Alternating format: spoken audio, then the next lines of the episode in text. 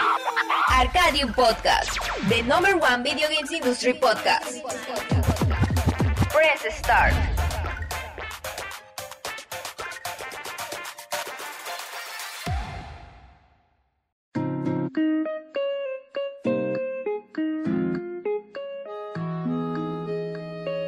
Sean todos bienvenidos, sean todos bienvenidos a Arcadium Podcast, una noche más en las que les damos la bienvenida a este increíble podcast, a este increíble espacio en el que nos juntamos entre amigos para platicar de lo que más nos gusta, hablar de videojuegos, lo que más nos encanta, hablar de la industria del gaming, hablar de lo que nos apasiona, de videojuegos, de música, de películas, de series y todo lo que engloba y se relaciona con el mundo de los videojuegos, de uno de los pasatiempos y además de los negocios de las industrias que más dinero genera en todo el mundo. Les doy la bienvenida, soy su host y amigo de confianza, su arroba favorito y arroba incondicional, arroba Christopher.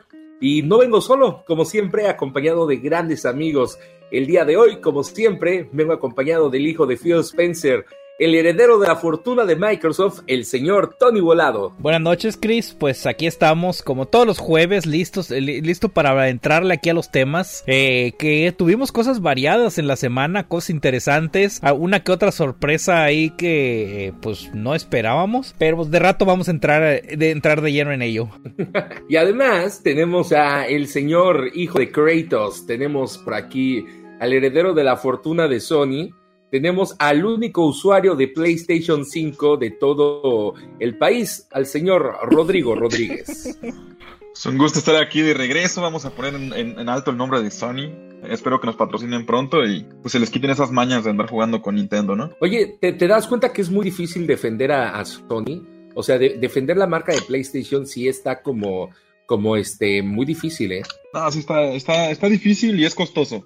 Creo que hemos hablado de ese punto donde pues Sony no es para, para una familia que tenga 15 hijos y cada quien su propio control, porque pues no, le sale más barato comprarse un Switch para cada uno.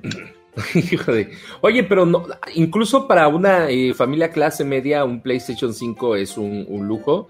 Y en, accesorios, en juegos, un PlayStation 5 viene siendo un lujo y en México uno de los países en los que definitivamente no hay stock de, de la consola pues bueno, no, creo que no hay este, que no hay forma de, de, conseguirla de una manera tan, pero tan fácil.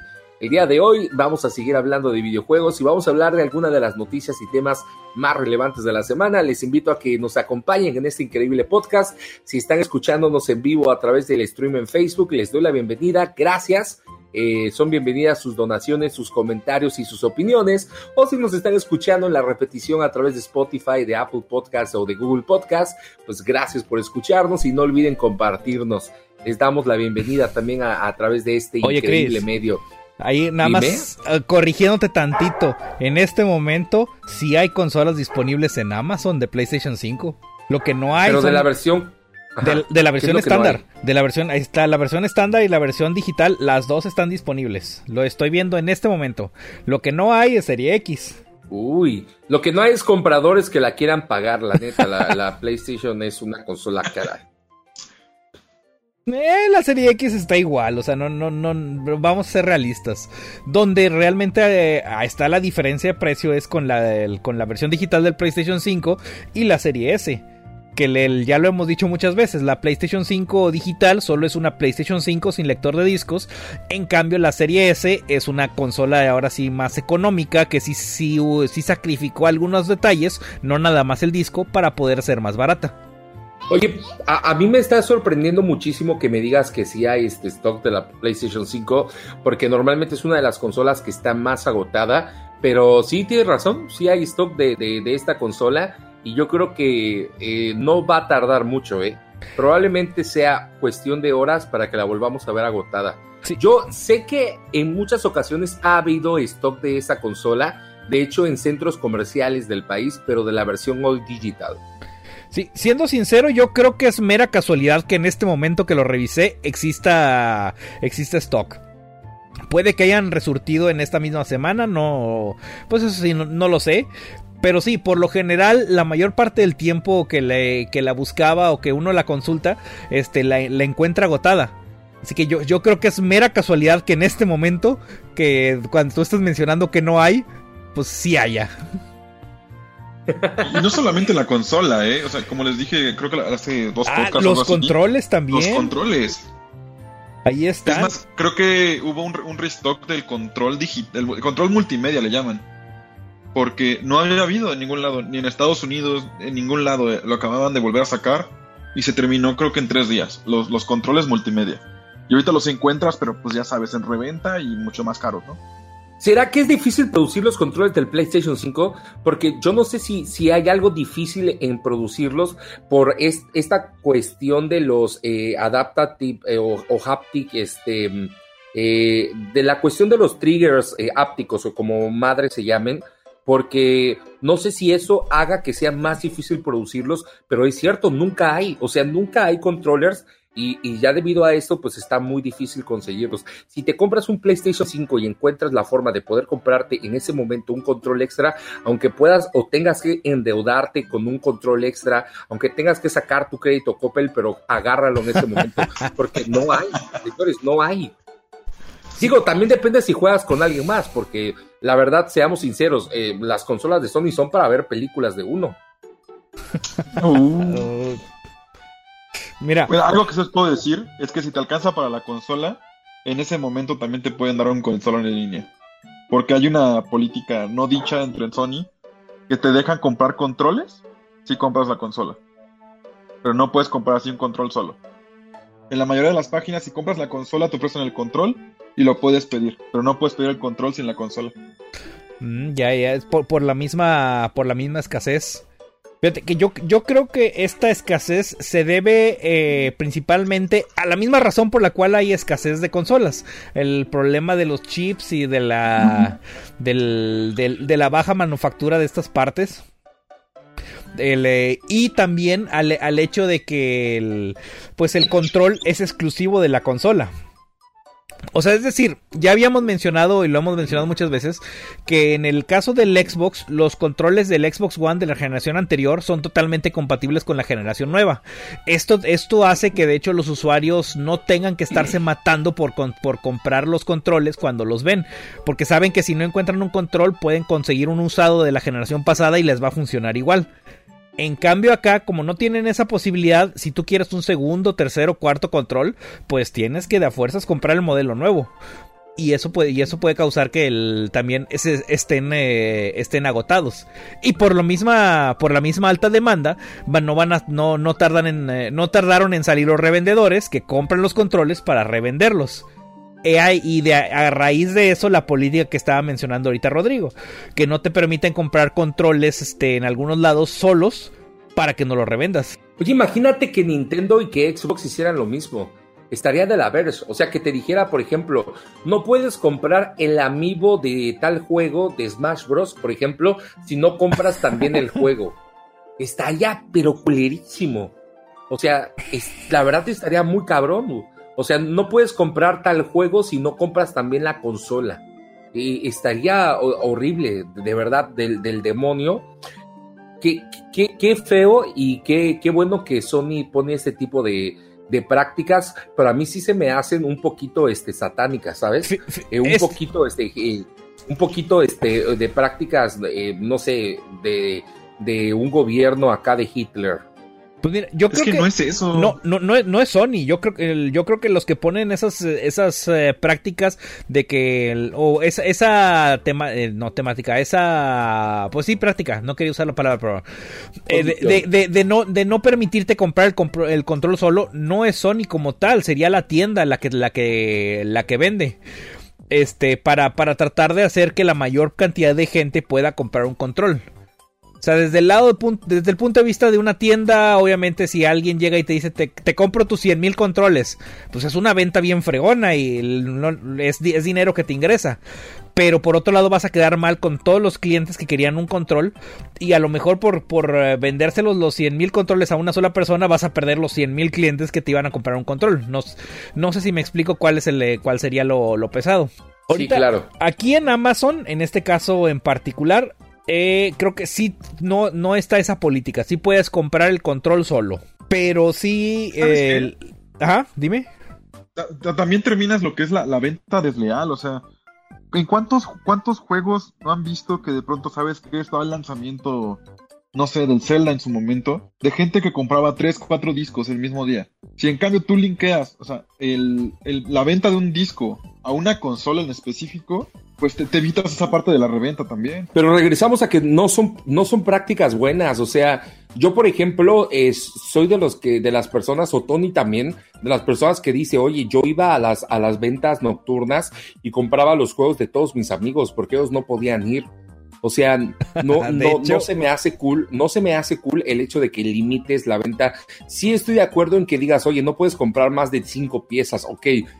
Ahí sí, ahí sí estoy de acuerdo, más de cinco piezas, más de diez piezas, para que no compres 40, 50, 60, pero limitar a una pieza por cliente.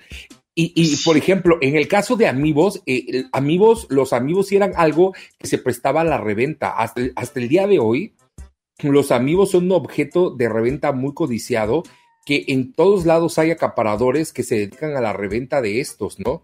Entonces, en el caso de los amigos, te lo creo, que tú eh, limites la, venta de una pieza por cliente, está bien, ahí sí te lo creo, pero de controles, mm, no lo sé. O de juegos, como tú lo dices, híjole, no lo sé. ¿eh?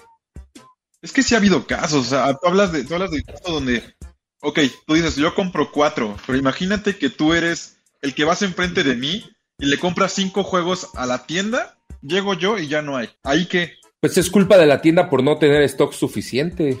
Pero yo también estuve formado desde las 3 de la mañana contigo. ¿Sabes qué me acuerdo? Del güey, del güey que, que compró como 80 Super Mario 3D All Stars pensando que como Nintendo dijo que no iba a haber stock, que iba... y no mames, ahorita las estuvieron vendiendo en 500 pesos en Coppel y y pensar en el güey. Yo fui de los pendejos que dijo, no mames, no van a volver a sacar, entonces compré dos. O sea, compré dos a precio de lanzamiento. o sea, compré dos a precio de 1600. y ahorita que los estuvieron vendiendo en 500 pesos, sí me siento medio estúpido, ¿eh? Mira, eso es cierto. Dijo que ya no los va a hacer y no lo está haciendo. Lo que no dijo es que ese primer stock que hizo fue extremadamente enorme. Es decir, hoy a la fecha sigues encontrándolo en tiendas y se supone que en marzo se dejó de vender. O sea, al menos se dejó de fabricar. Pero tú vas a una tienda y en cualquier tienda lo encuentras.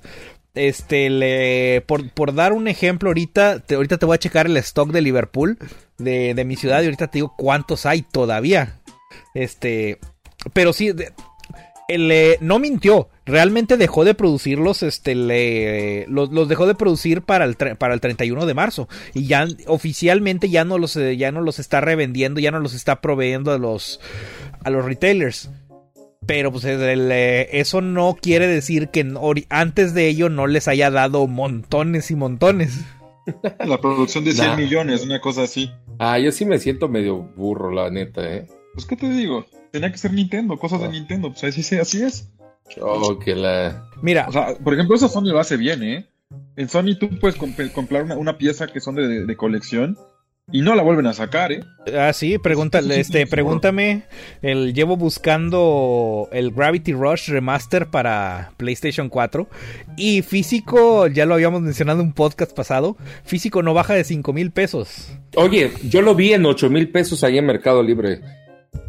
Ahí está, o sea. gracias a Dios algo, lo pusieron al principio dije, que, al principio dije, qué raro, Tony. No sé por qué eh, dice que no se encuentra el juego cuando yo lo vi y estaba como en 850 pesos. Dije, qué raro. Y ya luego me di cuenta que eh, no, no, no, tú decías el Gravity Rush Remastered y yo el que vi era el Gravity Rush 2. Sí, no, el Gravity Rush Remastered estaba en 8000 mil baros. No mames. No mames. O sea, como la, versión de caja de metal del God of War. También estaba, tuvo ese mismo. Bueno, ahorita cuesta más. La de Play 3 está como en. Igual en 9K, una cosa así. La, versión de, la caja de metal. La, versión de caja de plástico la encuentras todavía en algún Liverpool o en, en un Walmart ahí perdida, pero ya las otras ya no. ¿Sabes qué juego siempre quise yo? La versión japonesa de Bayonetta 2 una versión que súper bonita, eh, que traía en físico Bayonetta 2 y Bayonetta 1. Este, me encantaba mucho y salió a un precio muy caro, como de 4 mil pesos. y en reventa siempre estuvo a precios como de 6 mil, 7 mil, 8 mil pesos y ahorita no lo encuentras abajo de 12 mil pesos. O sea, es, es, es, un insulto, ¿sabes? Un insulto. Mira, este, lo que te regresando ahorita rápido al tema de Mario 3D All Stars. Nada más en, la tienda en Liverpool, en mi ciudad, que es una ciudad muy chiquita, muy ignorada, Ciudad Victoria, hay nueve piezas. En el sur de mi estado, en Tampico, hay 30. En, eh, en, otro Liverpool de Tampico hay 42. Y nada más Tamaulipas. Este, si, si, checamos allá, allá, allá tus tierras. Ah, no, estás aquí, Campeche. En Galerías Campeche está siete piezas. En, Ciudad del Carmen, allá en tu tierra natal, allá en tu, en tu ciudad, hay 13 piezas. O sea, todavía, todavía lo encuentras y como que no lo quieren comprar.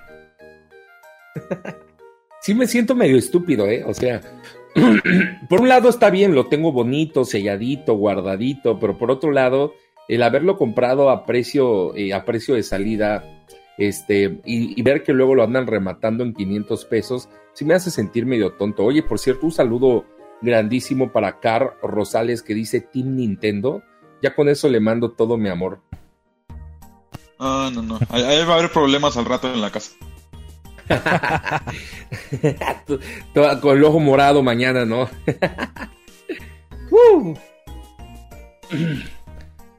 Híjole. Ay, oye, este. ¿En qué estábamos? Ah, pues sí, este. No, estábamos en esto de que limiten la venta de, piezas. Mira, a final de cuentas, eh, insisto, yo lo entiendo por el asunto de la, de la escasez de los chips. en el caso de, de los controles. Esto no pasa mucho en México, pero yo creo que también se debe a que, al menos en México, el PlayStation 5 no es la consola más vendida. En México lo que hemos visto es que el que el más vendido es el, este, es el Xbox. Eh, si nos vamos allá a Estados Unidos, allá es la historia es totalmente al revés. El PlayStation es la consola más vendida y en segundo lugar tenemos el Xbox. Y ni se hable de Japón. Allá primer lugar está, se lo están peleando siempre entre Sony y Nintendo. Y en algún lado ahí como que de repente sale el rarito que tiene el Xbox. Este, el, se entiende del asunto de, la escasez que quieran limitar la venta por lo mismo, eh, porque en los, países primermundistas es, la, consola que más se está vendiendo. Aquí en México, gracias a Dios, no tenemos ese problema. Pero también, pues es una consola cara. Sí, es una consola cara. Y como tú dices, o sea, no podemos quejarnos, en realidad, pues son de los de los, ah, híjole, de, las, ¿cuál es la palabra que estoy buscando? Pues de las cuestiones que tenemos que soportar por culpa de la pandemia, pero pues ojalá pronto podamos tener este restock de chips y de componentes para que podamos tener este pues ya una gran cantidad de consolas y, y también pueda bajar el precio porque señores yo estoy acostumbrado a que normalmente las consolas después de un año de su lanzamiento o a los seis meses de su lanzamiento ya empezaban a bajar de precio. Y ya va para un año de su lanzamiento y la mayoría ni siquiera han bajado, si no es por promociones con tarjeta de crédito o meses sin intereses, no han bajado de precio y eso me empieza a preocupar un poco. Debido a la escasez de componentes, los, bueno, los fabricantes se pueden dar el lujo de no bajar el precio de sus consolas y wow, eso, es, eso empieza a preocuparme. El PlayStation 5 y el Xbox Series X siguen costando lo mismo que costaban el día que fueron anunciados. Y Pero bueno, me urge. Este, me urge que empiecen, que pues, empiecen a bajar de precio. Todavía no, las consolas todavía no llevan el año. Este, y cuando empiezan oficialmente a bajar de precio, es avanzando el tiempo de la consola, no nada más al año. Generalmente pasa a los dos, tres años, y si nos va bien. En otras ocasiones la consola sale un precio y ya nunca, no, no, nunca baja. Por ejemplo, ahí, ahí tienes el Switch. El Switch salió a, 300 dólares en 2017 y si en 2021 vas a comprar un Switch, cuesta todos los mismos 300 dólares. Este, bueno, en México sí bajó de precio, ¿eh? En sí, México en, México. El lanzamiento en 10 mil varos. En México sí, notablemente bajó mucho, mucho de precio. Este, porque yo lo compré de lanzamiento, pues sí, sí, sí, pagué los 10 mil pesos. sí, yo eh, también No, a lo cual debo decir que no me arrepiento para nada, ha valido totalmente la pena. Eh, pero sí, ya, bajó de precio, lo he visto, digamos, a precio oficial, o sea, a precio... el máximo que lo veo a la venta es 9 mil pesos, 8 mil 999. Es, son mil pesos de diferencia, pero ya como que ya está un poco más balanceado, diría más balanceado.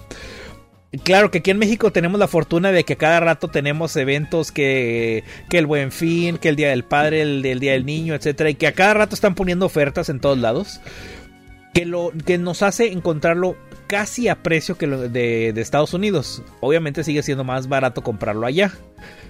Pero en el caso específico de las consolas, el, el del el PlayStation 5 y el Serie X, pues el precio ha estado fijo y no se ha movido. De hecho, en el, el, PlayStation 5 y el Serie X salieron aproximadamente por la época del buen fin y no les tocó oferta, para nada. Si te iba bien, lo más que podías conseguir era un mes sin intereses. Y pues de hecho, bueno, así, así fue como yo, yo conseguí la mía. Pero es que ahorita viéndolo así tan... Así fríamente los números, o sea,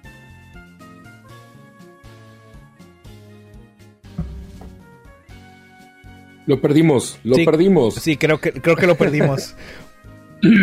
Pero sí, desgraciadamente esto es culpa de la pandemia y, y no solamente la escasez de componentes, sino también el, el- el hecho de que tantos juegos se estén atrasando y de que tengamos que el, el reciclado de juegos, porque también el, el hecho de que tengamos tantos eh, juegos reciclados, tanto remaster, tanto eh, port, es culpa precisamente de eso, culpa de que pues de, que estamos en pandemia y los eh, publishers y los eh, developers pues tienen que seguir lanzando eh, contenido, pero pues están atrasados justamente en el desarrollo de, contenido nuevo y pues tienen que ingeniárselas para seguir lanzando este contenido y pues deciden hacer esto, hacer ports de juegos viejos.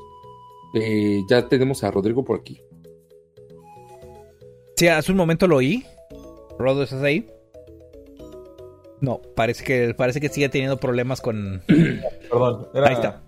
Se acabaron los, la pila de los Bluetooth y ahorita ya, ya cargarlo. Perfecto. Ahora Sí, sí. o sea, lo que les decía era que o sea, la relación de, de precio de un Switch a un Play 5 en lanzamiento me, me parece que, que, que Nintendo se la voló. O sea, 10 mil pesos por un Switch. Ah, en- salió en 15 el PlayStation 5. Y la, y la versión con todo, y la versión con discos, ¿no? Sí, pero nunca ha sido culpa de Nintendo. Recuerda que, que la diferencia es de que eh, Nintendo no, no, este, no, no, no, este, mm, mm, bueno, está- esta, esta diferencia de que no tiene su propio, este, Es, el- es que el, o sea, de sí, que el precio. El Nintendo precio no distribuye sus consolas aquí en México, sino tiene estos intermediarios, que en este caso es la Tamel, eh, es este mm, eh, el intermediario, que es eh, creo que una parte de Mattel, si no mal recuerdo, que, que es quien hace todo este trabajo de exportar de Japón las consolas y distribuirlas por todo, ¿no? Todo el trabajo de distribución, de hacerlo por todo Latinoamérica, o sea, desde México hasta Brasil, todo lo hace la Tamel. Y por lo mismo, pues eh, se puede dar el lujo de, como tiene la exclusividad de la distribución de la consola, y pues se puede dar el lujo de poner el precio que él, que él quiera, y lo hace. Pero no se supone que están, que están igual, o sea, según, según hasta yo sabía, eran precios congelados, o sea, por eso te cuesta lo mismo un PlayStation aquí que en, que en Estados Unidos, y se supone que el Nintendo tenía la misma situación. Pero es que, por, por ejemplo, Sony tiene un trabajo de distribución gigantesco. O sea, Sony distribuye sus propios productos. Porque Sony desde mucho antes distribuía ya sus, o sea, sus, videocaseteras, sus televisiones, sus grabadoras, su etcétera. Nintendo no. Nintendo no tiene el mismo trabajo de distribución que Sony. De- depende de terceros que distribuyan su hardware.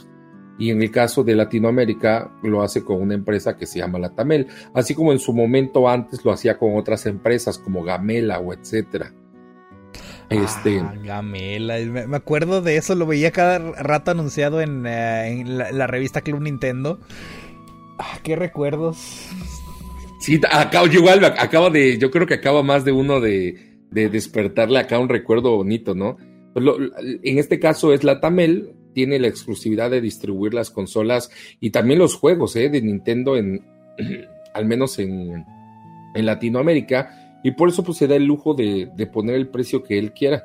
En su momento, como eh, de, de, él ponía el precio al público, pues lo lanzó en ese precio. Actualmente, pues ya ante oferta, demanda y pues este, el hecho de que mucha gente podía fácilmente exportarla de otros lados, como gracias a la venta online, porque Amazon es otro distribuidor que empezó a traer consolas de Estados Unidos y, y ya no necesitaba este, ya, ya no necesitaba este, la gente ir a través, ir a un centro comercial o ir a este, a un este, a, cualquier otro lugar a comprar una consola, sino lo podía hacer directamente por internet a un precio más competitivo, pues justamente este, esta empresa decidió bajar el precio para poder competir con, con Amazon, pero al principio él puso el precio y, y le valió madre, o sea, no tenía competencia. De verdad que le agradecemos a Amazon, porque si no fuera por Amazon, todavía tendríamos el Nintendo Switch a 10 mil pesos. Porque la distribución hasta el día de hoy, este, pues prácticamente en, Latinoamérica la tienen, la tienen ellos. Pues de hecho, tan, tanto es que, que los datos de importación el, ya vienen impresos en la caja del, del Switch o del, eh, o del accesorio o del amiibo. Si ahí Así tienen, es. si por ahí tienen algún amiibo cerrado, agárrenlo y miren en la parte de abajo y, y ahí vienen los datos de, de, la importadora ya impresos dentro del amiibo, no como una etiqueta como, como pasa con algunos juegos. Este, uh -huh. en el caso, por ejemplo, de los juegos físicos, cuando son juegos, pues, no, no muy comunes, o sea, no son no los Mario, Zeldas, etcétera. Generalmente es, es, otra, es otra compañía la que los importa. Eh, y, y, traen, y esos juegos cuando uno los compra atrás traen una etiqueta pegada con los datos del importador. Acá no, en el caso del, como digo, agarren la, su caja del Switch, agarren su caja del Amiibo y ahí están los datos de la Tamel. Están impresos en la caja, dentro del plástico. Y también la póliza de garantía que ya viene adentro, ¿eh? Ay, se me acaba de caer un amiibo. Pero sí, sí. aquí lo. Sí, se oyó. Sí, ¿verdad? la póliza de garantía que viene dentro del Switch, ahí viene, ahí dice la Tamel. Porque de hecho, este, cuando tú llamas al servicio de atención a clientes aquí en México, no hay un Nintendo México. O sea, para los que tienen un Nintendo Switch y alguna vez lo han mandado atención a clientes porque les vino algún defecto o tuvieron el Joy-Con Drift o etcétera, deben saber que Nintendo México no existe como si existe Xbox México. Sony México o PlayStation México tampoco existe. Eh, lo, pero entonces, ¿qué es lo que, quién se hace en cargo de, de esta, de este, perdón, de este, de estos defectos? Directamente la Tamel, que son los que están en, acá encargados de la distribución de las, de las consolas. Bueno, en el caso de Sony están los centros de servicios Sony, ¿eh? Que también te reciben el PlayStation, ahí sí. Sí, de hecho, en, en, el caso específico de Sony, hay que recordar que Sony no es una compañía exclusivamente de videojuegos que, que tenga su sede en Japón. Sony hace mil cosas y tiene centros de centros de reparación en, en todas partes del mundo. No nada más para la consola, para las televisiones, para los estéreos o cualquier otro dispositivo que sea Sony. Uh -huh. Oye, está interesante el podcast de hoy, ¿eh? Estamos este, hablando de, de cosas bien padres. Así, así es la, la plática. Y aunque y, sí, sigo insistiendo que aquí lo, lo, lo, que falta para que todo esté más chido sería una chevecita aquí bien fría, con este calor que está haciendo. No, hombre, y los temas creo, se pondrían. Creo que yo lo he platicado, pero en caso de que no, cuando yo recién compré mi Nintendo Switch, este vino con un defecto de fábrica eh, en los botones de volumen. Estos botones de, de subir y bajar volumen no servían este, si tú le querías subir el volumen, subía, pero si tú le querías bajar el volumen, se subía también. Este defecto, este defecto lo detecté desde el primer momento y lo llevé a Liverpool, pero me dijeron que no tenía una garantía, sino que la garantía era directamente con el fabricante. Y yo así como de, no, pues qué pedo, ¿no? Entonces me dijeron, pero lo puedes mandar, este, y te lo regresan en un mes. Entonces yo mandé un correo con todo lo que me pidieron y el correo era directamente a, y aquí les, les doy la dirección, es, me contestó Iván Chávez de Latamel. Fue directamente al servicio de atención a clientes de Latamel. El problema en ese caso, es más, todo esto ocurrió en noviembre del 2017, que yo acababa de salir de vacaciones y yo dije, como me voy a quedar un mes, o sea, acabo de salir de vacaciones, me voy a quedar un mes sin consola, no me conviene, o sea, la acabo de comprar y quedarme un mes sin consola está de la verso. Entonces yo hablé en este correo, yo le decía a Iván, ¿sabes qué, Iván? Este, eh, eh, no me conviene quedarme un mes sin la consola, dame chance, mejor te la mando en enero. Y en enero le contesté el correo y ya este güey nunca me lo contestó. Nunca me lo contestó. A lo, a lo mejor ya, ya, ya no estaba trabajando ahí. Sí, sí, sí, ya no está. Pero, dato curioso, aproximadamente en como en marzo o marzo o abril de ese año, 2018, ya estamos en 2018, este, se me cayó el Nintendo Switch, le metí un putazo de esos de los que yo pensé que le había roto la pantalla. Se le, de hecho, le rompí el vidrio, el vidrio, ya ves que le, le compras el vidrio de cristal templado. Le estaba cambiando el vidrio, le puse un vidrio nuevo y me di cuenta que del madrazo ya se le había compuesto el defecto. Se los juro. Le compuse el defecto de un madrazo a mi Nintendo Switch. ¿Se sea, era con las teles de antes? ¿Era la misma forma? Sí, de hecho. así le compuse el defecto a mi Nintendo Switch de un madrazo. Pero sí, así fue como, o sea, recuerdo en su momento, este, mi primer acercamiento con la Tamel, porque yo fui con, al Liverpool a reclamar y me dijeron, ¿sabes qué? Todo de esto, por favor, velo directamente a, en la póliza de garantía. Y así fue como me di cuenta que el, quien distribuía aquí, este, aquí en México, eh, todo, toda la distribución de las consolas de Nintendo era con esta empresa que se llamaba Latamel. ¿Pero que no, no revisaste los primeros siete días o qué onda? No, no, no. De hecho, es que lo que me dijeron en Liverpool es que en todos estos electrónicos que quiero que cuesten más de. Creo que cualquier electrónico que costaba más de 10 mil pesos, y yo compré una versión del Switch que costaba 10 mil pesos, o más de 9 mil pesos, algo así, y el Switch costaba 10 mil, este, este, ya no entraba garantía de la tienda, sino directamente con el fabricante. Pero supone que Eh, eh, a, menos, a, menos que tú pagaras, a menos que tú pagaras un seguro que ellos te vendían. Seguro que obviamente nadie compra. No, pero es que por obligación de, de la tienda, o sea, son siete días. Eso es obligación Sí, a nivel nacional. Pues sí, güey, pero o sea, a mí no me lo hicieron válido ya, güey. Que no peleaste seguramente. Pues bueno, es que ya- yo no soy peleonero, güey, yo no soy peleonero. al final lo arreglaste con un golpe. De Sí, hecho, lo, lo arreglé con un putazo y sin mandarlo a servicio a clientes, güey. De hecho, este, yo también tuve un pequeño problema con mi Switch. A, la- a los dos meses de que lo compré, el, eh, una de las bocinas dejó de oírse. El- cosa que realmente no me molestaba tanto, porque a final de cuentas en ese momento casi siempre lo usaba en la televisión. Y pues no, también este, tuve la posibilidad de regresarlo, pero pues ya tenía todo el avance de Zelda, tenía todas estas cosas del- de mis juegos y no quería perder nada. Total que pues ahí lo dejé. Ya después con el tiempo yo me, me aventuré a abrirlo. Este, le- y encontré que las bocinas que usa la, la consola eran las mismas del, del New Nintendo 3DS. Y pues este, de hecho, o sea, son las mismas. Cuando busqué re- refacciones no encontraba en ningún lado porque la consola era muy nueva. Pero pues encontré las bocinas del New 3DS, las pedí y hice el cambio y pues jalando, vi- jalando bien chido.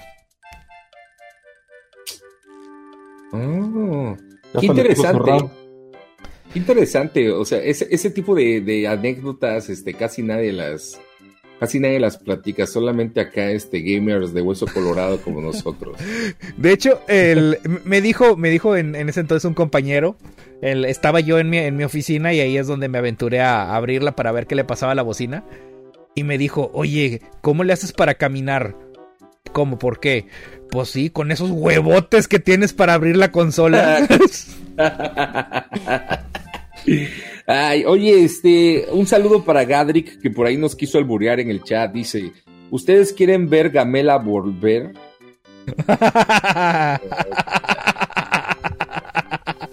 buena, muy buena esa, muy buena esa. Sí.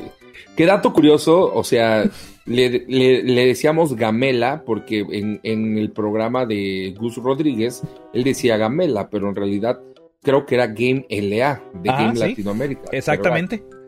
De ahí nosotros era Gamela y ya. el, el- el término era Gamela porque así lo oíamos.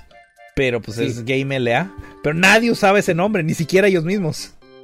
Exacto, ni siquiera ellos mismos, o sea, estaba tan localizado que era Game LA, punto y final, y ya. Y en esa época, o sea, México era un buen negocio para, para los distribuidores de videojuegos, para los publishers, ese, era, era buen negocio, digo, porque en esa época, ¿cuántas empresas Capcom, SNK, este, todo el mundo se acercaba a México porque aquí veía negocio, porque aquí veía, este, Nintendo tenía, en ese entonces había Nintendo aquí en México, no sé si se acuerdan que este Nintendo tenía acercamiento también directo con México. Hubo un tiempo en el que Nintendo nos quería, nos quería, chingada madre. Pero eso se acabó hace mucho, mucho tiempo. Pues Nah. es que estás Mucho, hablando mucho del tiempo. tiempo donde prefería la gente tener el. ir por las tortillas y echarse el King of Fighter. O sea, Sí. es un tiempo donde No, digo, el- no es por nada, pero los juegos de las maquinitas sí tenían mucho más sentido que los juegos que tenía Nintendo en ese tiempo. No, estamos hablando de la época en la que tú te ibas al, al metro y con 50 pesos te comprabas cinco juegos de PlayStation y ya. Sí. Sí, Y, y entre esos cinco juegos estaban, o sea, buenos juegos, un Pepsi Man, un Final Fantasy, un... O sea, cuando PlayStation hacía buenos juegos, también estamos hablando de un Castlevania, un... Uf, qué buena época, güey. Qué buena Estás hablando de todavía ayer, ¿no? Hay buenos juegos todavía.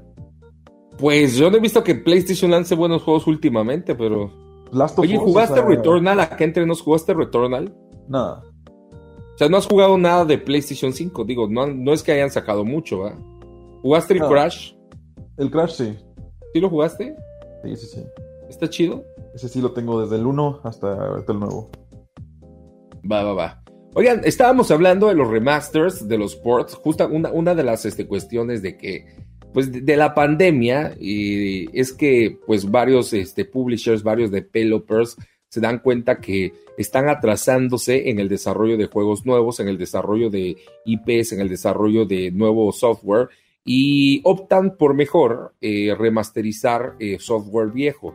Y yo creo que esto cada vez está volviendo más común, portear juegos a otras plataformas, más plataformas muy vendidas o plataformas de nueva generación, porque por ejemplo el Xbox Series S, Serie X y, el PlayStation 5 que está vendiendo como pan caliente y, y- y tiene muy pocos juegos, pues entonces todo el mundo está diciendo, oye, vamos a llevar nuestros juegos a la nueva generación y están porteando y remasterizando varios juegos. Y también a Nintendo Switch, en la que varios juegos de hace 5, 6, 7, 10, 15 años, pues bueno, nunca estuvieron en consolas de Nintendo y ahora por fin van a estar en consolas de Nintendo o por fin tienen una ventana de apertura en Nintendo y el día de hoy y, en estos últimos días han seguido anunciando ports y han seguido anunciando remasters y han seguido anunciando muchas cuestiones, pero el día de hoy un anuncio que a mí me llenó de alegría y a mucha gente la hizo exaltarse y, y pegar el grito al cielo fue el de el remaster de GTA, ¿no?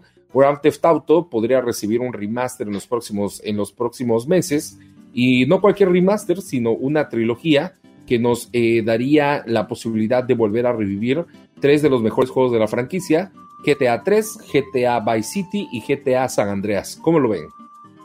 Pues mira, est- estamos hablando de la época eh, de la época del PlayStation 2, de estos juegos que que básicamente le dieron un sentido nuevo a lo que son los juegos de mundo abierto.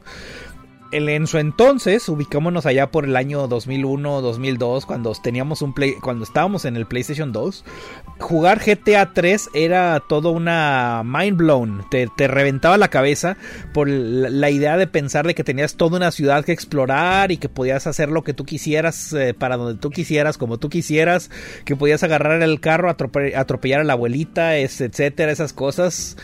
O sea, bueno, no, es un mal ejemplo, pero en ese entonces era como que el wow, que podías agarrarte a golpes a cualquier persona que iba pasando. Ya sabes, el atractivo que siempre tuvo el Gran Auto. Que al, mismo tiempo es la- gran polémica que tuvo el Gran Auto. Estos juegos fueron muy icónicos, en especial el último, el GTA San Andreas. Y pues este, para muchos jugadores va a ser muy bienvenida esta, este remaster que están preparando. El, oficialmente todavía no anuncian nada, pero ya las ya están las piezas que indican que el juego lo van a sacar y viene para todos. Y cuando decimos todos, es que todos, incluido hasta el Nintendo Switch. Lo cual sería la primera vez que en una consola de, sobremesa cae un GTA.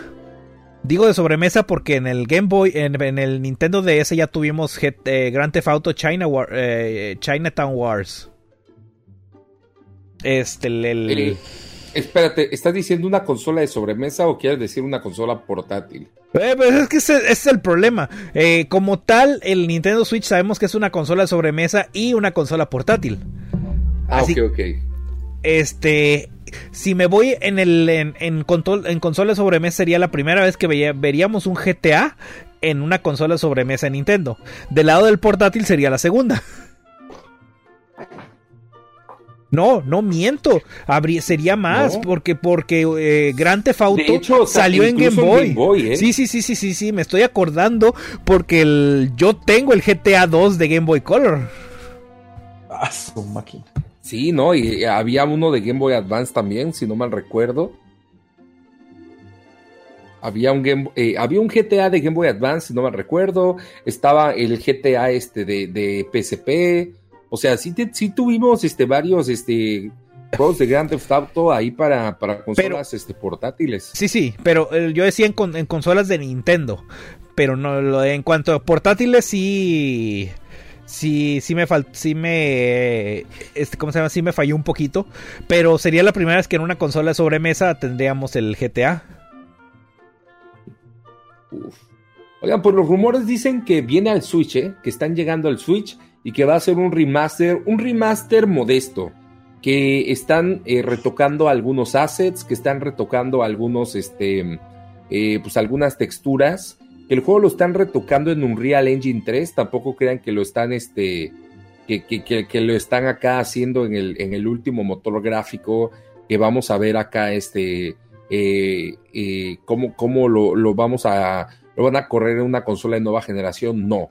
Pero parece ser que sí están retocándolo de tal manera que podamos ver eh, unas versiones eh, dignas de, una consola, este, pues que sean dignas de querer pagar por ellos. Recordemos que varios de estos juegos ya han sido retocados. De hecho, eh, por ejemplo, Grand Theft Auto Vice City fue relanzado en su décimo aniversario para iPad, este, para PC, para iOS, para eh, Android.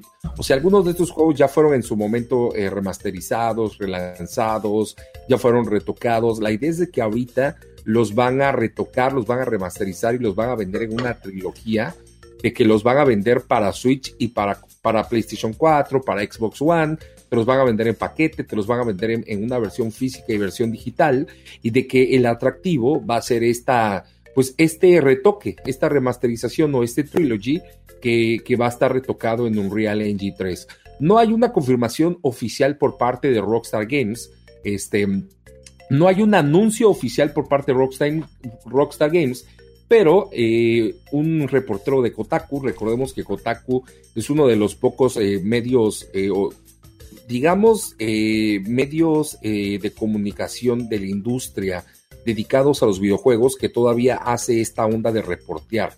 Es decir, en lugar de esperar a que caigan los boletines, todavía, eh, todavía practica el, periodismo, todavía agarra a sus, a sus periodistas y les dice, órale, vete a conseguir una nota, vete a reportear, vete y métete a las empresas, vete, métete y, y, busca la nota y entrevista, y por eso Jason Schrader era tan odiado, porque ese güey se metía a las empresas, ese güey se escondía en los basureros y se metía este, con los developers y los entrevistaba y los acosaba en sus casas hasta que les sacaba información. Y uno de los periodistas de Kotaku se metió este, a Rockstar Dundee, eh, uno, de los, eh, uno de los estudios de Rockstar, que son los que están porteando GTA V para PlayStation 5 y para series S y X. Y, un, ahí fue donde este tuvo la confirmación de que están haciendo este, este remaster, este trilogy para consolas y para Nintendo Switch y que lo están retocando en Unreal Engine 3. Es decir, es una mezcla de nuevas y viejas gráficas, no lo están, no lo están eh, remasterizando totalmente, no es un remake porque pues no lo están rehaciendo. Como te digo, es una mezcla de nuevas y viejas gráficas, pero pues sí tiene un retoque por ahí especialito. Sí le están moviendo cosillas para que se vea bonito y para que la gente quiera pagarlo de nueva cuenta. Algunos dicen que eh, la idea original es que salga en otoño 2021, o sea, como a finales de octubre, principios de noviembre, pero pues este reporte no, no especifica si esto, este plan es de que se lance o, de que este lanzamiento o de que este anuncio era antes eh, o después de la pandemia, porque también el, anuncio de Kotaku o el, artículo de Kotaku dice que debido a la pandemia eh, viene retrasado este, este trilogy o este anuncio. Así que esto de que podría ser anunciado en otoño, podría ser lanzado en otoño, no especifica si es antes o después de la pandemia. Así que podría ser que pues se retrase y no lo veamos en, en otoño como tanto se dice. Pero a mí me encanta la idea de, de, un trilogy en el que podamos ver Vice City y San Andreas en el Nintendo Switch, ¿eh? Y no solo en el Nintendo Switch, o sea, poder tenerlos ahí en el Xbox, poder tenerlos en el PlayStation 4, eh, son juegos buenos, o sea, son juegos buenísimos que, por ejemplo, en el PlayStation y en Xbox ya están, pero en Nintendo Switch nunca han estado. Sí, de hecho, este, eh, los llegamos a ver todos esos juegos incluso en el, en el Xbox, en la época del, Xbox original. Eh, pero no, nunca, nunca pisaron Nintendo. Es muy raro y a la vez muy, muy bueno que tengamos este el, que tengamos ya que el que juegos como Grand Theft Auto caigan en, una consola de Nintendo. Eso ya demuestra que ya, ya, le están teniendo todavía más fe de la, de la que ya tenían a la, consola. Y volvemos a lo mismo, jugar Grand Theft Auto en el baño, uff. Pero aquí regresamos a un punto de, bueno, yo tenía entendido que Nintendo no aceptaba mucho la parte de juegos violentos y eso dentro de, sus series, ¿no? No, mijo, estás muy atrasado, ¿eh? O sea, o, no tienes un Nintendo Switch o hace mucho tiempo que no agarras una consola de Nintendo, porque eso de que Nintendo no, no acepta juegos sangrientos, el hecho de que Nintendo no los haga no quiere decir que no los acepte en su consola. Porque, o sea, tenemos juegos como Wolfenstein, en el que puedes decapitar a Hitler y, llenarte la cabeza de sangre. Hay una parte de Wolfenstein 2 que me encanta en la que, este, ¿cómo se llama el personaje principal de Wolfenstein? Eh, se me olvidó el nombre de este cabrón. Este eh, tiene a su esposa desnuda, embarazada, llena de sangre. Este, eh, ¿cómo se llama este cabrón? Neta, es una joya ese juego y está sin censura así en Nintendo Switch. O sea, neta, es una joya el juego, no tiene censura, a pesar de que en algunos países el juego fue censurado a pesar de que eh, en Nintendo Switch no tiene nada, o sea, nada de censura, y en Nintendo Switch corre de maravilla. De hecho, para mí es el juego mejor porteado por ahí en Nintendo Switch, y es una de las consolas más dignas en las que se puede jugar. Este. Eh, no, no, eh. O sea, no hay ningún tipo de impedimento de Nintendo para que ese tipo de juegos lleguen a su consola. Te lo puedo prometer y jurar. Bueno, tal vez los gráficos, ¿no? BJ Blazkowicz. la limitación gráfica, eso sí, pero estamos hablando de que en la Nintendo Switch puede correr sin problema juegos como Darksiders 2, o sea, puede correr sin problema juegos de la generación del PlayStation 2 y PlayStation 3, entonces juegos del PlayStation 2 pues los podría correr sin ningún problema. Y además yo creo que por eso es que los están remasterizando, yo creo que por eso es que los están retocando, para que pueda correrlos. O sea, yo creo que este, este trabajo de remasterización también tiene que ver con, con, el hecho de que los están, este, pues de que están dándole algún tipo de soporte para que a la hora de rescalarlos y de, que el Nintendo Switch los vaya a correr, pues pueda, pueda, este, pues, pues pueda correrlos bien, ¿no? Sí, este le podría ser. Te, decía ahorita el nombre, BJ Blazkowicz. Gracias, bebé. Sí, sí. No, no, su esposa me acuerdo que se llamaba Aria. Pero sí hay una parte muy sangrienta de BJ Blazkowicz y Aria embarazada y totalmente desnuda en la que se quita una armadura este, y, llena de sangre de sus gemelas este, para, para este, eh, destripan a unos soldados y toda la sangre se les se le cae encima. No mames, cómo amo esa parte.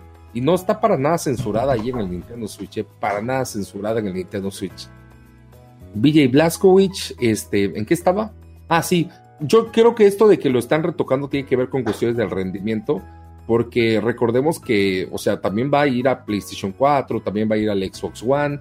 En, el, en la nota dice que también va a ir a dispositivos móviles y PC, aunque ahí yo no creo que tengan que moverle tanto cuestiones de rendimiento ni el rescalado, porque los móviles y, y PC normalmente no, no tienen problemas con el rendimiento. Yo creo que el Nintendo Switch sí y por eso es que le están dedicando eh, por ahí cierto trabajo a la versión de Nintendo Switch.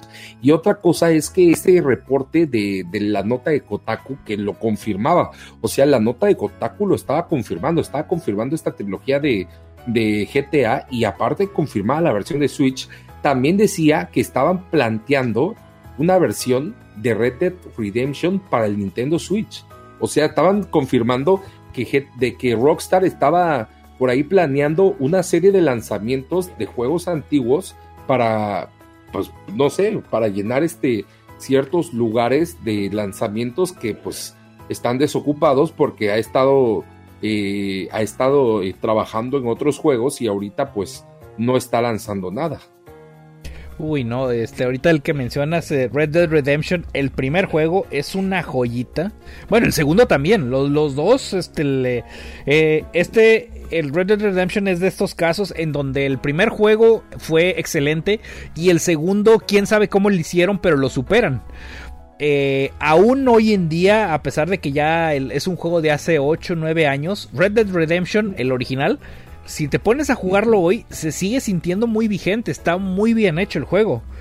Y no le pide nada a, lo a, los, aspectos gráficos. Claro que no, no vas a tener el detalle realista de, que los árboles tienen cada hojita bien definida. Pero lo, hicieron un trabajo maravilloso con, eh, con estos, con los ambientes del, de allá del, del, sur de Estados Unidos de 1850, 1860, más o menos por esa, por esa época. Eh, es, un muy buen juego y le caería muy bien eh, que llegara al Switch. Sería, pues sería algo que agradeceríamos infinitamente. Sí, pues ahí está el chisme de esta semana. La verdad es que un comentario que hace rato hizo Rodrigo me zumbó mucho y quiero, quiero este, rescatarlo para que Rodrigo lo vuelva a comentar. Rodrigo dijo eh, que no tiene mucho que competir ese tipo de juegos, eh, GTA 3 y GTA Vice City y GTA San Andreas contra un GTA 5, es decir, que ya no tienen mucho eh, que aportar después de que las nuevas generaciones jugaron GTA 5 y probablemente Rodrigo tiene razón, o sea, son juegos que a nivel de gameplay no se comparan en nada, o sea, GTA 5 fue una revolución que supera eh, con creces a todos esos juegos. Eh, como decía Rodrigo, o sea, en esos juegos ni siquiera podías nadar, te ahogabas. Eh, si, si, una, si una de estas personas que jugó GTA V primero quiere ir a esos juegos, probablemente se decepcione en su jugabilidad a nivel gameplay, porque son muy diferentes, porque en GTA V tienes un mundo de cosas por hacer y en esos juegos todavía tienes muchas limitaciones, pero a nivel de historia, creo que la, la mayoría de esos GTA son superiores a GTA V a nivel de historia, la mayoría de esas historias están mejores contadas, están más entretenidas y al haber sido antes que GTA V, pues a, mi parecer son más originales que GTA V. Número uno y número dos, para los que jugamos GTA Vice City, GTA San Andreas antes que GTA V, pues está el factor de nostalgia, ¿no? De querer revivir esas historias, de querer volver a jugarlas, de querer volver a sentirnos. Puta, yo recuerdo la primera vez que vi Vice City, cómo me voló la cabeza y lo increíble que se me hacía ese juego. Y no manches, claro que me encantaría la idea de volver a revivirlo. Y en el baño. Y en el... Fíjate que no lo sé, ¿eh? porque siento que sí son juegos de estar un buen rato y ah, el baño son de partidas rápidas. Sí, sí, lo, lo, hemos dicho. Este, de hecho, eh, si, si fuera lanzado, lanzado en el Switch, ese juego no tendría el certificado de trono. Porque precisamente no es un juego para aventarte partidas rápidas. Pero pues igual la, idea de poder jugarlo en el baño pues está, está chida. Pero te levantan sin piernas. Si de por sí le echas una partidita en el celular acá, un Fortnite rápido. No, imagínate, te echas un- unas misiones del GTA. Yo creo que te levantas sin las piernas, ya no sientes los dedos. Pero, nada, pero, pero para Rodrigo, jugar Fortnite en el baño sí, sí aplica, porque está manco. Rápido lo matan. Ay, sí, güey. No, es no, más, no. a Rodrigo le alcanzan dos o tres partidas en el baño, ¿eh? Sin problema. No, no, pues cuando quieras, ¿eh? Cuando quieras, porque pues ya ni invitas. Oh, que la. Otra Oye, me- vez. Me, reclamó, me reclamó el otro día que no lo, que no lo invité a jugar este. Que no lo invité a sacar los retos de Superman, pero en ese momento ya los estábamos haciendo. Ah, o sea, lo estabas haciendo y no me dijiste, vente, vamos a sacarlo. de una vez". Estábamos, estábamos llenos, bebé. Estábamos llenos. Ah, está bien, está bien. Al rato a jugar con mi mejor amiga, nada más ella y yo sin ti. Para sacarlos. ¿Quién es tu mejor amiga? Pues tu señora. Ah, pues ella estaba conmigo, la estábamos ayudando a ella. Sí, sí, sí. Ya lo, ya Ah, lo sacó también. Ella me va a ayudar a mí. Ah, ti. Si nosotros la tuvimos que ayudar a ella. Ay, bueno, pues ahí está la historia, el chisme de GTA. Esta semana también hubo un eh, Nintendo Indie World, o sea, estos Nintendo Directs eh, dedicados solamente a, a juegos indies. Este, a mi parecer no estuvo tan chido, pero pues sí hay algunas cosillas como eh, rescatables. ¿Quieres platicar un poquito de eso, Tony, o me lo aviento? De, empiézale, empiézale. Va.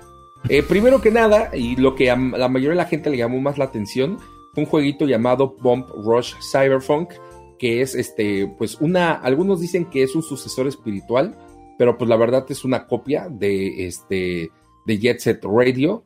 Eh, No, no hay como otra forma de llamarle, porque es el mismo estilo gráfico, el mismo tipo de gameplay, es, es igualito a Jet Set Radio. Se llama Bump Rush Cyberpunk. Y pues eh, prácticamente es eso, un Jet Set Radio. A mi parecer se ve muy bonito. Este. Pues se ve bastante llamativo. Yo sí me aventaría a jugarlo, pero no sé, como que no lo pagaría, ¿sabes? Como que es de esos juegos que a lo mejor agarraría en oferta. Como que es de esos juegos que a lo mejor este, me aventaría cuando ya estén baratos, cuando ya estén este, a precios, este, a mitad de precio, pero, pero este, fuera de eso, no, no, no me, no me late pagarlo a precio completo. Eh, se ve bonito, la verdad es que me gustó el estilo gráfico, eh, estos gráficos, el shading, sí, sí te hace sentir como que estás en el Dreamcast otra vez, sí te hace sentir toda la vibra en, en cuanto a música y en cuanto a aspecto visual, en cuanto a diseño de arte, en cuanto a este, a colores, toda la vibra del Jet Set Radio, totalmente. Pero este, pero no es un Jet Set Radio. Se llama Bump Rush Cyberpunk y sale hasta el próximo año. Después eh, de este jueguito, nos presentaron un jueguito eh, en blanco y negro que pues está muy curioso.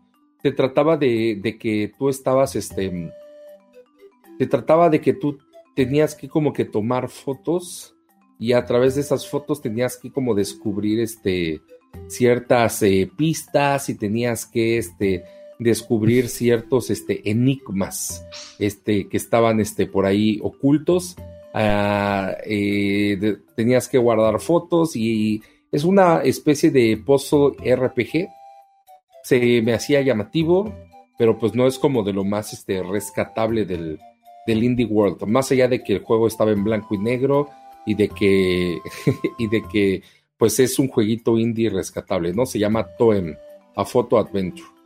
Este, también está Action Verge 2, que para los que son fans del Action Verge original, pues bueno, anunciaron que ya estaba disponible ayer mismo, así que pues si eres fan de Action Verge, ya lo podías descargar, ya lo podías jugar y ya estaba este ya estaba disponible para que para que pudieras entrarle en ese mismo momento. Es un Metroidvania, el ¿verdad? modo- Es un Metroidvania muy sí, sí. bonito, ¿eh? ¿Jugaste Sí, sí. El, el original, Tony? Ju- Jugué un poquito del, eh, del original, o sea, me, el- yo te- tengo cierto gusto por los, los juegos que tienen este look de 16 bits o 8 bits. Y pues de hecho el, este, el, el Action Verge este, el- pues me, me llamaba la atención por lo, es, por lo mismo. El, eh, y pues el hecho de que tenga una secuela quiere, pues, quiere decir que el, juego, que el juego es bueno. Bueno, la mayoría del tiempo quiere decir que el, que el juego es bueno. Ahorita estoy viendo estoy viendo gameplay de, la, de la secuela y no, sí se, se, ve en todas las en toda la extensión de la palabra que es que es un Metroidvania nuevo y se ve enorme, se ve grande el juego. Lo único que a la gente le decepcionó un poquito es que ya habían anunciado que iba a tener un lanzamiento físico, pero parece ser que este se retrasa. Es decir, que primero tienen el lanzamiento digital y ya después viene el físico. El primer, el primer Action Verge sí tuvo un lanzamiento físico y de hecho el juego físico prácticamente lo estuvieron ahí luego, luego rematando en, en Amazon. Y este, yo creo que por eso primero decidieron lanzarlo digital y ya después van a lanzar alguna versión física nada más para los que quieran. Pues es, este sí, hasta te puedo asegurar que lo van a lanzar Limited Run. sí, a lo mejor Limited Run. La versión eh, física del Action Verge 1, a lo mejor si la encuentras, este, te digo, al principio, ahorita ya está difícil, pero en su momento estaba súper fácil de encontrar. O sea, se los juro, estaba, la casi casi te lo regalaba Amazon estaba, estaba bien barato. Es más, lo encontrabas, ¿sabes en dónde? En los Game Planets.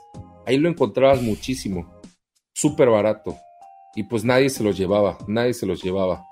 Luego anunciaron eh, Shovel Knight Pocket Dungeon. Este me gustó muchísimo. Es un Shovel Knight diferente porque es un juego de puzzle. Es acá como un... Eh, eh, ¿Cómo decirlo? Como un Doctor Mario.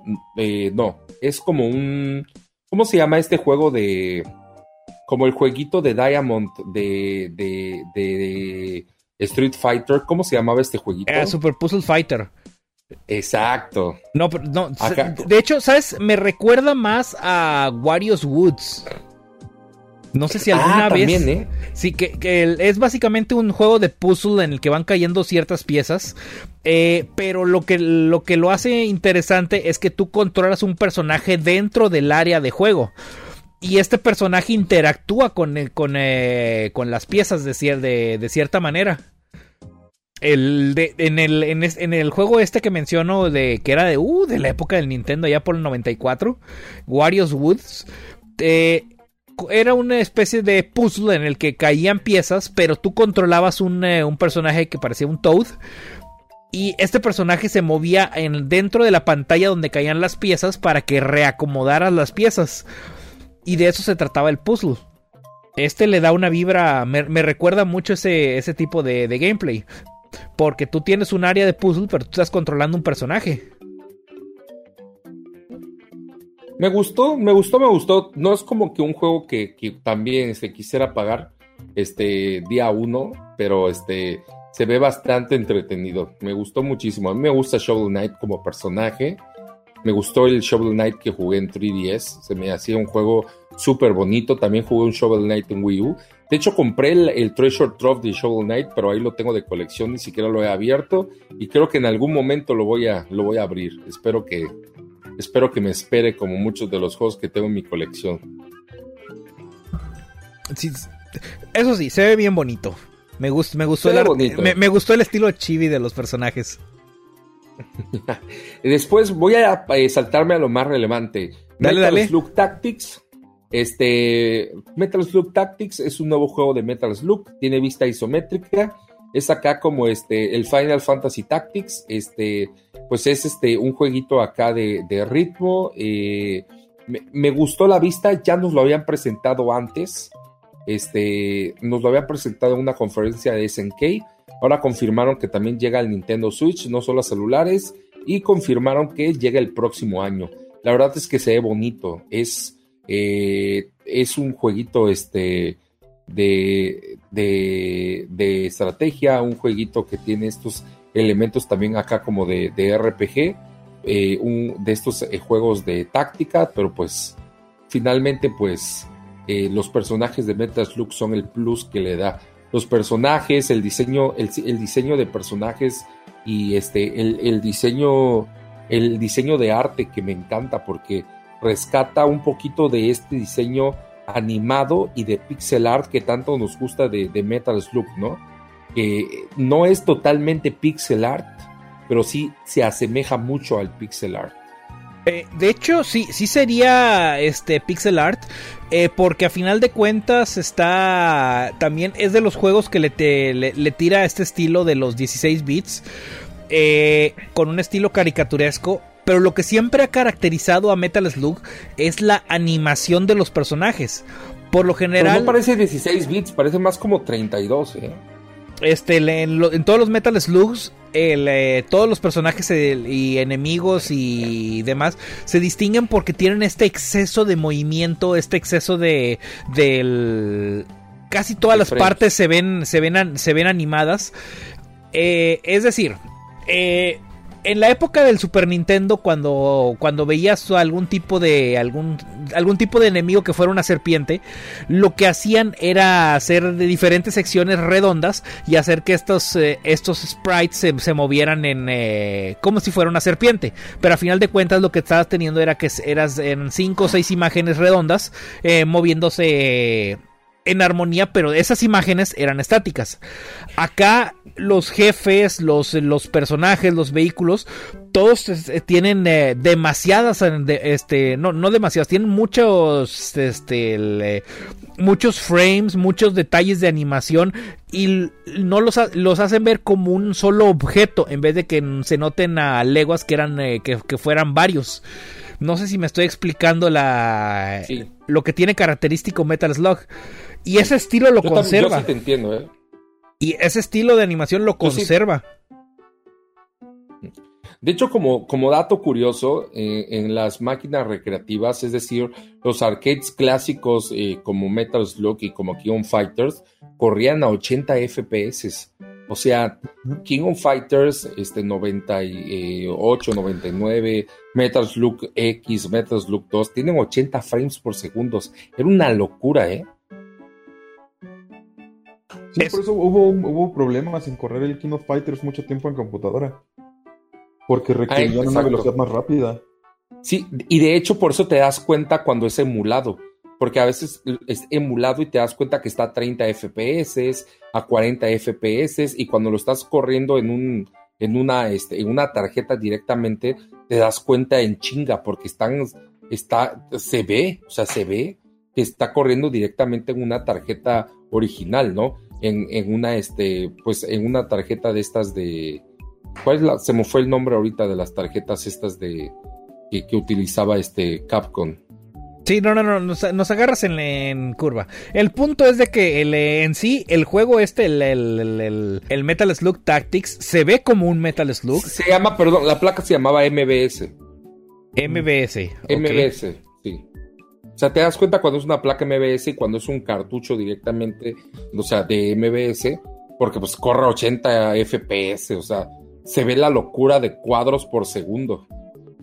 Sí, digo, hoy en día ya, ya no lo alcanzarías a ver realmente. Yo creo que hay. Sí, Hay sí, sí, emuladores sí te das cuenta, güey. Sí te das cuenta, güey. Sí te das cuenta.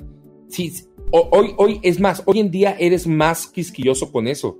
Hoy en día te das cuenta, porque ve, ve, la gente se da cuenta, por ejemplo, cuando Fortnite, yo me, ya me doy cuenta cuando juego, por ejemplo, en Switch el Fortnite, que corre a 30 FPS y cuando lo juego en Xbox, que corre a 60 FPS, me doy cuenta en chinga de la diferencia de frames por segundo. Y claro que me doy cuenta cuando juego este, un juego en el, en el arcade que tengo y cuando lo juego en, en computadora o en otra cosa, me doy, me doy cuenta en chinga, güey. Pero, pero es que ahorita sí puedes tener emuladores dedicados. O sea, tú generate un emulador de, de King of Fighters con la Raspberry Pi y no vas a alcanzar a ver esa diferencia.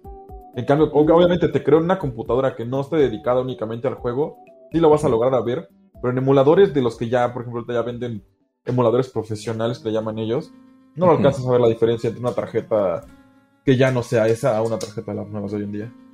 Oye, dice Carlos Sales, pobrecillo Rodrigo Rodríguez, ¿por qué será? Porque me dejan solito sin jugar. Yo quería bebé, Superman. bebé. Nada es cierto. Te vamos a ayudar, ¿eh? Te vamos a ayudar. Oye, eh, y después de Metal Slug Tactics está Tetris Connected, que para mí es una de las eh, joyitas del, del PlayStation este 4, que luego... Tetris eh, Effect, ¿no? Luego... Tetris, ajá, Tetris Effect, que luego portearon al Xbox Series S y Series X, que se llamó Tetris Effect Connected, que es mejor. O sea, la versión, eh, la versión chingona de Tetris Effect, se llamó Tetris Effect Connected y era hasta ahorita exclusiva de, del Series S y Series X y ahora va a estar en Nintendo Switch. Este es una joya, para mí es la edición definitiva de Tetris, pero pues eh, para mí yo o la gente dice que la mejor versión es la de PlayStation 4 porque la puedes jugar en VR, yo nunca lo he jugado en VR, pero bueno, si alguien tiene un PlayStation 4 y lo puede jugar en VR, cuéntenos qué tal. Después, eh, una serie de anuncios así rapiditos que llegaron eh, de jueguitos que anunciaron por ahí para Nintendo Switch. Este, entre los que va a estar eh, Astronir, va a estar Astronir, que va, va, a, va a llegar al Nintendo Switch. Va a estar este Lumberjack. Este, va a llegar también Slime Rancher. Slime, ¿cómo se llama este jueguito de Xbox? Sí, Slime Rancher. Slime Rancher y Gang Beast. Para los fans de, de Gang Beast, este por fin lo vamos a tener ahí en Nintendo Switch. Este, pues son las novedades de este Indie World.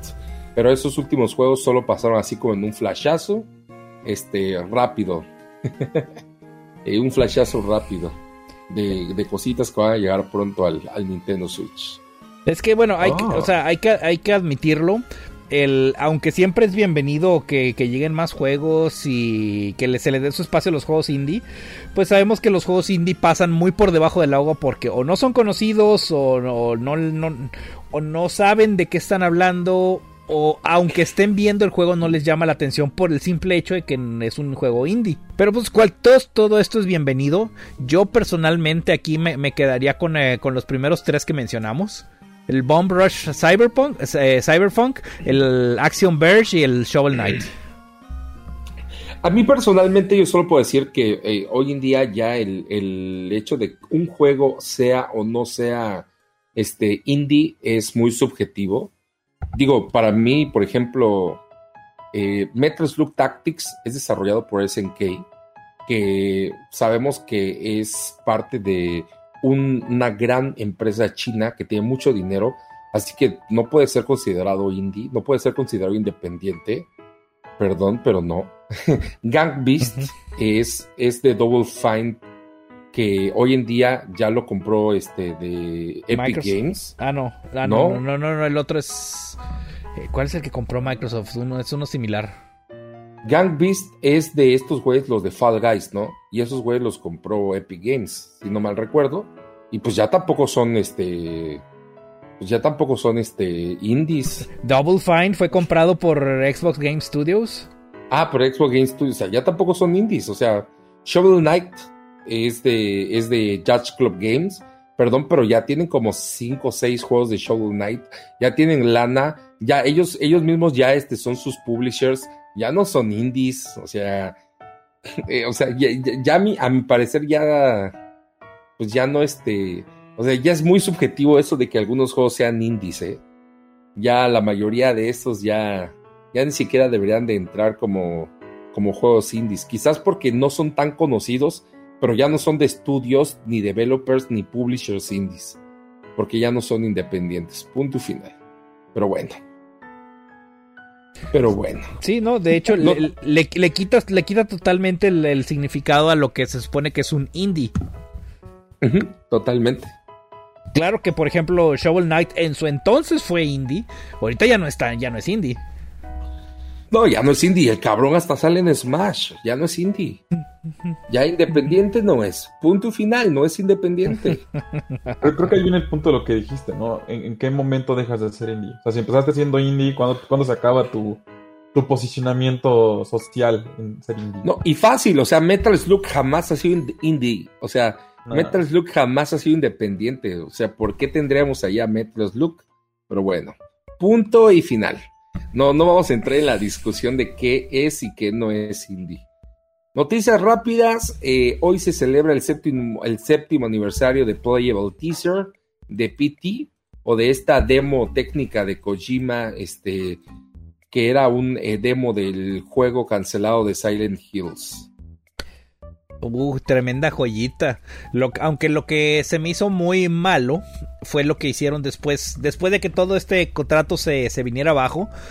el, el, hecho de no solo quitar el juego de la tienda o quitarle la posibilidad a los jugadores que lo, que lo vuelvan a instalar, sino, o sea, eliminarlo, eh, que lo eliminaron totalmente de la existencia. Es decir, el juego, el juego lo, lo, seguimos eh, teniendo por los que lo dejaron instalado en su PlayStation 4. En el momento en el que, que alguien lo... No, ¿sí fue en el PlayStation 4 o fue en el PlayStation 3? Fue en el PlayStation 4. Ya, ya era tiempo del 4. Este, bueno, en el momento que lo borres, ya, no lo vas a volver a ver en tu vida. No hay manera de recuperarlo. Y pues eh, aquí es donde entramos en, estas discusiones de los juegos digitales, de realmente qué tan seguros están los juegos digitales. En el momento que hay un pleito como este, pues ya, en la vida vas a volver a poder descargar el, teaser. Aquí por lo menos el juego era gratis, no, no tuvieron que pagar por él. Imagínense si hubieran tenido que pagar. Sí, hubiera sido un desmadre. Hubiera sido un desmadrote, ¿eh? la gente sí se hubiera quejado cañón. De por sí se quejaron a pesar de que fue gratis, de por sí se quejaron. Qué lástima porque la gente de verdad se emocionó muchísimo con la idea de un juego por ahí dirigido por Hideo Kojima, con el script de, de, Guillermo del Toro, protagonizado por Norman Reedus, un juego que recogía lo mejor de Silent Hill, o bueno, que era un, un remake o un este, reboot de Silent Hill, este, que era una demo técnica que se veía de gran calidad este, para lo que en ese entonces podía ser el PlayStation 4. A mí me emocionó y eso que nunca lo jugué porque nunca tuve PlayStation 4. Yo solamente vi en su momento a la gente jugarlo y subir videos y aún así estaba bien pinche emocionado y wow. Neta, neta, qué chingón. O sea, me sorprende que ya hayan pasado siete años. Sí, y lo más, eh, lo más triste es que era un proyecto muy prometedor. Independientemente de los nombres que tuviera, que tenías ahí, la calidad del juego del, de este, de este teaser era, era muy alta, estaba muy bien hecho. Y vaya que sabía sacarte, sacarte sustos. Y pues ya sabemos que al final, pues los que participaron en dicho teaser terminaron haciendo su propio simulador de Uber Eats. No, y además sabemos que en realidad este, este, este, este teaser o esta, este proyectito fue también la, el responsable de que Kojima pues finalmente se fuera de Konami, ¿no? De que Konami dijera, ¿sabes qué?